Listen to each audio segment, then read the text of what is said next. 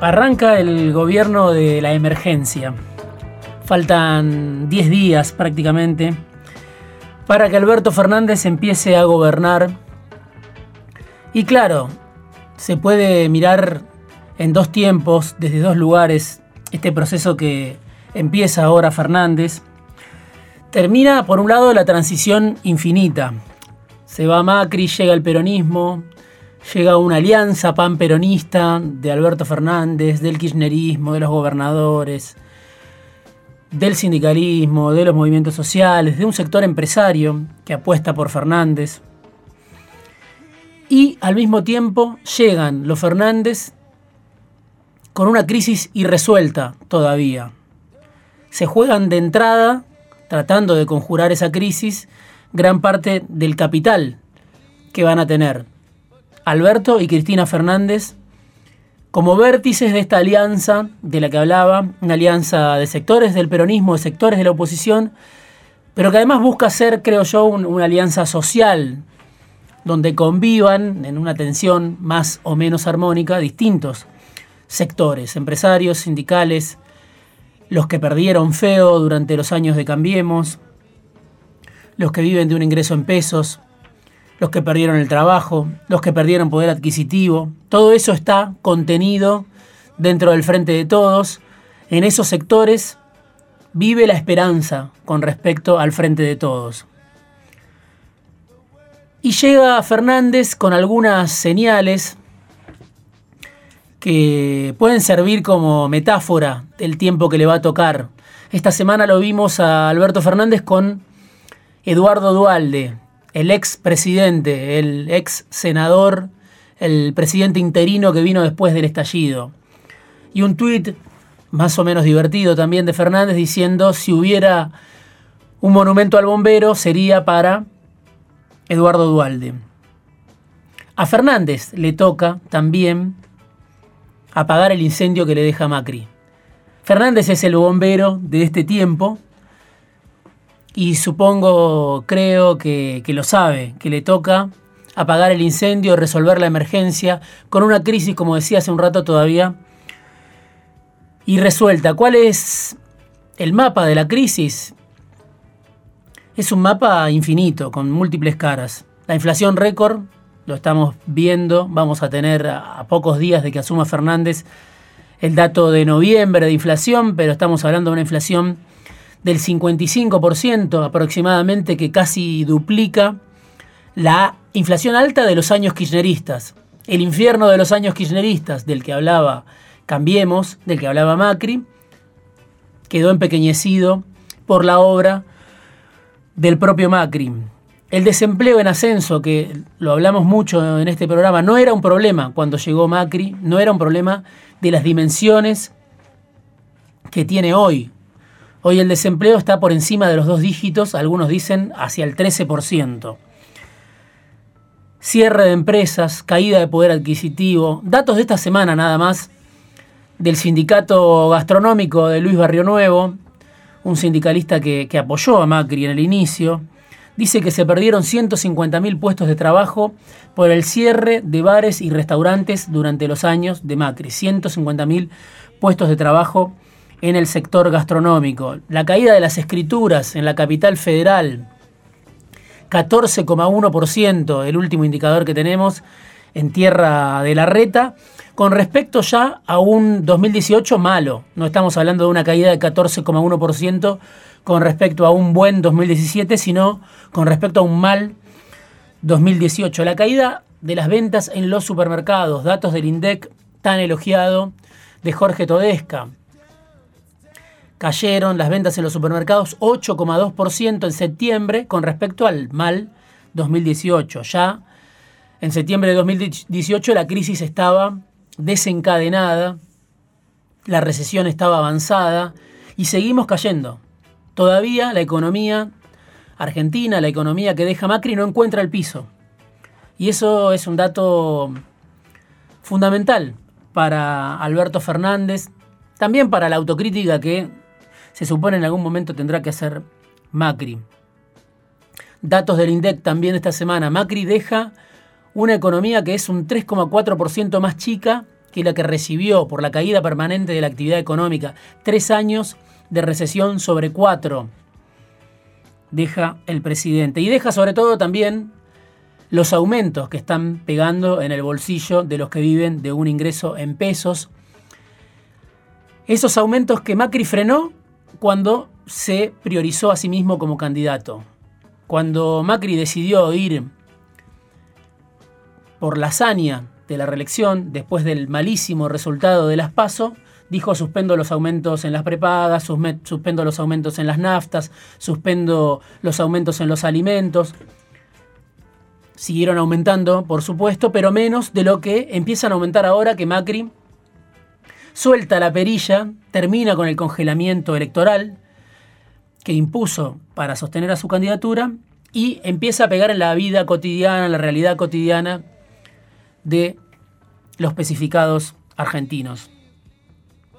Y además de los aumentos, deja sobre todo el presidente Macri una bomba de tiempo que son los vencimientos de la deuda de cortísimo plazo. No estamos hablando de una deuda que pagarán nuestros nietos, sino una deuda que hay que empezar a pagar ya mismo, que se está pagando todos los días, que acelera en sus vencimientos, sobre todo a partir de febrero, marzo, abril, mayo, y que representan la principal dificultad, la principal amenaza para el aterrizaje de Fernández en el poder.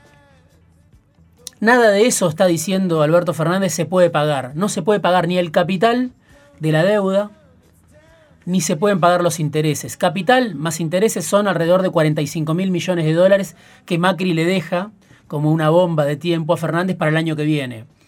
A razón de 35 mil, 40 mil millones de dólares a pagar por año. Una deuda monumental. Aprovechó Macri aquella fe de Cristina, fe ortodoxa de Cristina de pagar deuda como principal mandamiento, recibió una economía desendeudada, con problemas por supuesto, con muchos, puede decir un votante de Cambiemos, pero sin deuda. Macri le deja una bomba de tiempo una deuda monumental a Fernández. Por eso le queda bien a Fernández la idea del bombero, el homenaje a Dualde. Viene bien porque va a ser Fernández el bombero de 2020, 2021. Y hay que ver cómo le va a la hora de apagar el incendio. Definiciones precisas, cada vez más precisas de Fernández sobre esa crisis que va a heredar. En lo político la vemos a Cristina muy fortalecida la vemos con poder en el Senado, la vemos con poder en diputados, la vemos cediendo incluso con respecto a los gobernadores, con algunos movimientos y con un poder, yo creo, incluso mayor al que tenía cuando era presidenta, porque en ese momento era un poder que imponía decisiones y que iba al mismo tiempo gradando su base de legitimidad. Se le iba a Moyano, se le iba a Massa, se le iban los gobernadores, se le iban algunos intendentes. Ahora Cristina muestra, al parecer, una muñeca mayor. Máximo Kirchner en diputados tiene una alianza que seguramente va a ser muy importante con Sergio Massa. Y entonces la vemos muy fortalecida a Cristina en lo político y lo vemos a Fernández muy enfocado en lo económico. Aparece muy fuerte el nombre de Martín Guzmán, un economista argentino nacido en La Plata, que trabaja en la Universidad de Columbia. Aparecen muy fuertes las ideas de Martín Guzmán, discípulo de Stiglitz, el premio Nobel de Economía, un ex directivo del Fondo Monetario Internacional, muy crítico de este Fondo Monetario Internacional, y sobre todo Guzmán con un dato central para la Argentina que viene, es especialista en reestructuración de deuda. Eso es lo que más hizo, sobre lo que más escribió, el tema en el que más intervino. Vive en Manhattan. Guzmán, el argentino Guzmán, que nació en La Plata, conoce a todos los actores del poder, a los fondos de inversión, al Fondo Monetario Internacional, a los bonistas, a los buitres. Podría ser una especie de Martín Redrado, Martín Guzmán, pero piensa exactamente al revés de lo que piensa Martín Redrado. Dice que no hay que pedirle más plata al fondo, lo mismo que está diciendo ahora Alberto Fernández. dice que no hay que aceptar condiciones del fondo, lo mismo que está diciendo ahora Alberto Fernández. Dice que no hace falta reforma previsional, que no hace falta reforma laboral, que no hace falta ajuste, por lo menos no hace falta ahora, en este momento, una economía que está sobreajustada después de los años de Macri, del déficit cero, de la devaluación permanente, de los años de sacrificio que inauguró Macri atado al fondo. Guzmán dice que hay que ir a una negociación, número por número, con los bonistas, con el fondo, ver si se puede negociar con el fondo, ver si se puede negociar con los bonistas en una negociación que tiene que empezar ya y que no puede extenderse más allá de abril. En abril sabremos qué tipo de economía tiene que dominar Fernández, si puede o no resolver la pesadísima herencia de la deuda. Dice Guzmán que los que apostaron por Macri y perdieron tienen que hacerse responsables. El Fondo Monetario Internacional, que hizo una apuesta formidable por el candidato Macri. Trump, que hizo una apuesta formidable por el candidato Macri. Los bonistas, que también ganaron mucho en los primeros años de Cambiemos y perdieron al final en el derrape del candidato Macri. Dice Guzmán, esta gente apostó y perdió, tiene que hacer un balance de eso y eso a la hora de negociar juega a favor de la Argentina. Algo parecido está diciendo ahora Alberto Fernández, el presidente de la emergencia, el bombero que viene, que hace dos meses nada más, Alberto Fernández, pasan muy rápido los hechos en la Argentina y es difícil tener una memoria que vaya un poquito más allá de, de la semana pasada, pero Fernández hace dos meses nada más fue a la Fundación Mediterránea en Córdoba, el foro ultra ortodoxo de la Fundación Mediterránea que vio nacer a la criatura de Domingo Cavallo, al plan de convertibilidad. Y ahí Alberto Fernández dijo, me gusta la salida uruguaya. La salida uruguaya implica el pago de intereses de la deuda. Quizá asesorado por Martín Redrado, quizá asesorado por Guillermo Nielsen.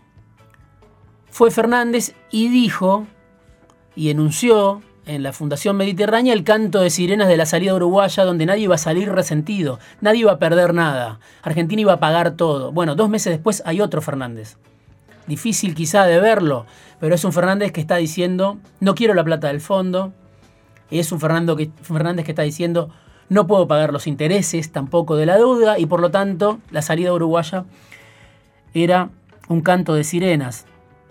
Y ese Fernández que habló con la cabeza del mercado en la Fundación Mediterránea, que habló con el lenguaje del mercado, para endulzarle los oídos al mercado, queriéndolo o no, asesorado por, por Nielsen, asesorado por Redrado, hoy quedó muy atrás.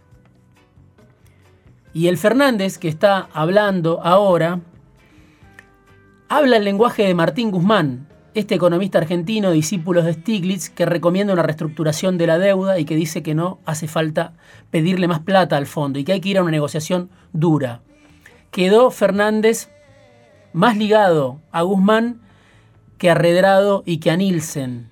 Por eso, muchos piensan que el Fernández que viene es un Fernández que sintoniza no con las ideas de Nielsen y de Redrado, ni con las ideas del mercado, sino con las ideas del argentino Guzmán, el tapado Guzmán, que vive en Manhattan, que asesora y trabaja con Joseph Stiglitz y que aparece como el nombre más fuerte para la crisis, para salir de la crisis que viene.